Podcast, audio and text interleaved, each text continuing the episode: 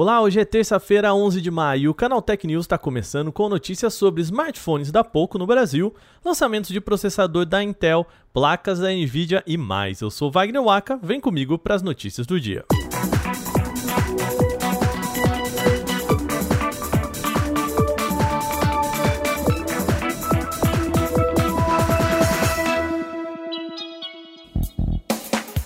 Poco X3 Pro e F3 finalmente chegaram ao mercado brasileiro, mas olha, balde de água fria, hein? Eles não chegam com aquele precinho camarada que todo mundo esperava não. O Poco X3 Pro é uma versão melhorada do Poco X3 NFC. O modelo tem tela IPS LCD de resolução Full HD+, com 6,67 polegadas, além da taxa de atualização de 120 Hz para quem curte games aí. Ele também tem um potente chipset com Snapdragon 855 Plus. Já o Poco F3 é a versão mais turbinada entre eles. O modelo chega com tela de tecnologia Super AMOLED de 6,67 polegadas, também Full HD Plus e taxa de atualização de 120 Hz como seu irmão. Além disso, carrega o Snapdragon 865, que é um pouquinho aí mais potente que o Poco X3 Pro. Agora a gente vai falar sobre os preços. O Poco X3 Pro já está disponível aqui no Brasil. A versão com 6 GB de RAM e 128 de armazenamento sai por R$ 3.999, mas por enquanto, por tempo limitado aí, você pode comprar por R$ 3.199. Por outro lado, o Poco F3 conta com 8 GB de memória RAM e 256 GB de espaço para armazenamento e será lançado oficialmente aqui só no finalzinho de maio, sem data estabelecida ainda pelos salgados R$ 6.399.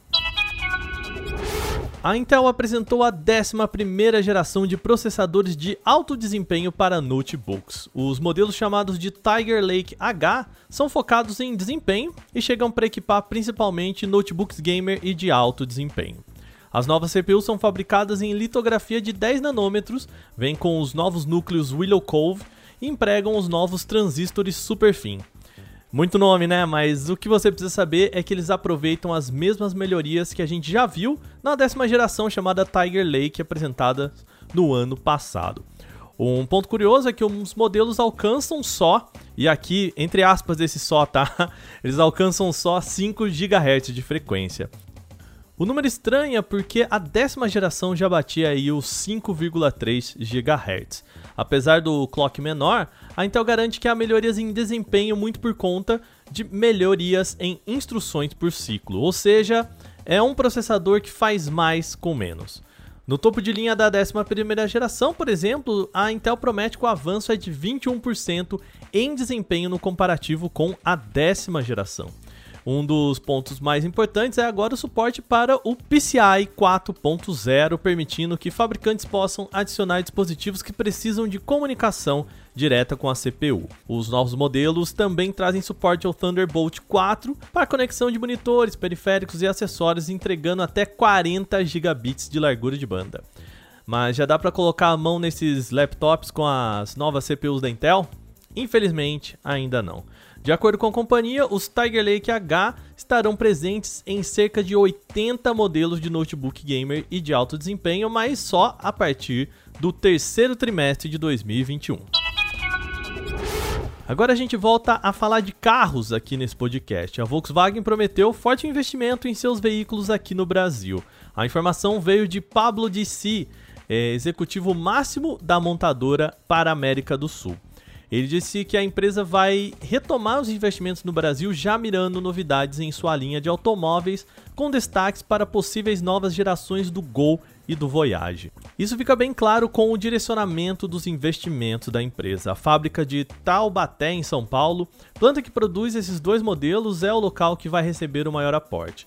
Além disso, o executivo também informou que a Volkswagen vai investir em uma nova plataforma chamada MQB A0 e a mesma do Polo, Virtus, T-Cross e Nivus. A ideia é que as próximas gerações do Gol e do Voyage sejam feitas sobre essas estruturas que são sabidamente mais moderna. Apesar disso, ainda não há uma previsão de quando um novo Voyage ou um Gol podem surgir no mercado. Agora, olha um problemão vindo aí. Usuários estão relatando dificuldades em baixar o Firefox através do Microsoft Edge. Isso porque o navegador do Windows reconhece o concorrente, veja só, como um problema potencialmente nocivo. A questão é que geralmente quando você compra um PC novo, é pelo Edge que você baixa o seu navegador preferido, claro, se o seu navegador não for o próprio Edge, né? Assim, quando uma pessoa usa um navegador da Microsoft para tentar baixar o Firefox, recebe a notificação de que o download é bloqueado porque, abre aspas, pode danificar o seu dispositivo, fecha aspas. Será que a Microsoft está aí tentando minar a concorrência? Bom, Ainda não há motivos para a gente acreditar nisso até o momento, tá? Aqui no Canaltech, a nossa reportagem tentou inclusive fazer o download do Firefox pelo Edge e não teve esse problema, então pode ter sido aí um erro pontual. De qualquer forma, um usuário mais experiente pode simplesmente indicar ao sistema de defesa do Windows que se trata de um erro e que o Firefox não tem nada de nocivo baixando assim o navegador concorrente com tranquilidade. A última notícia de hoje é sobre placas de vídeo. A Nvidia confirmou hoje o lançamento das RTX 3050 e RTX 3050 Ti com foco em notebooks. De acordo com a empresa, será um lineup de mais de 140 laptops gamers equipados com as novas placas de vídeo. A boa notícia é que, apesar de menos potente que as 3060, eles ainda carregam a microarquitetura Ampere utilizada na família RTX 3000 ou seja, são capazes de oferecer todos os benefícios da linha, como Ray Tracing, DLSS e outras ferramentas exclusivas da Nvidia. Com a chegada desses novos componentes, os planos da fabricante são de, no futuro, finalmente poder aposentar já a antiga linha de GPUs GeForce GTX 16 e oferecer as novas 3050 e 3050 Ti como os modelos de entrada. A novidade da linha está na abordagem Max-Q, implementada pela NVIDIA nos novos componentes, que chegam com um design refinado e balanceando o poder de fogo com baixo consumo energético, importante para o notebook, né? Agora vem a triste notícia: a Nvidia não deu nenhuma previsão de lançamento, nem disse quais notebooks chegarão ao Brasil com esses componentes, também não falou nada sobre quanto eles vão custar por aqui. Lá na gringa, os laptops com as novas RTX 3050 e 3050 Ti começam a ser vendidos hoje mesmo a partir de 799 dólares, o que já bate aqui pra gente quase 4.200 reais.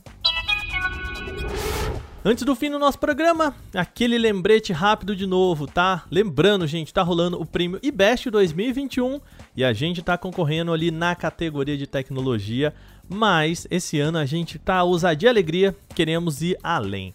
É o seguinte, a gente também quer concorrer para podcast e notícias de jornalismo.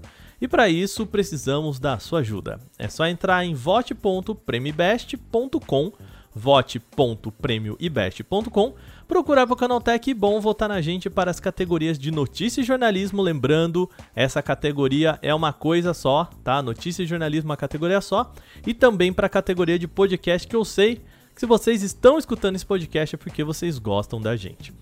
Ainda antes de terminar, é só lembrar que você pode mandar comentários, sugestões e críticas para podcast.canaltech.com.br. Manda o seu recadinho falando o que você quiser sobre o nosso programa. Esse episódio foi roteirizado, editado e apresentado por mim, Wagner Waka, com a supervisão de Patrícia Gnipper.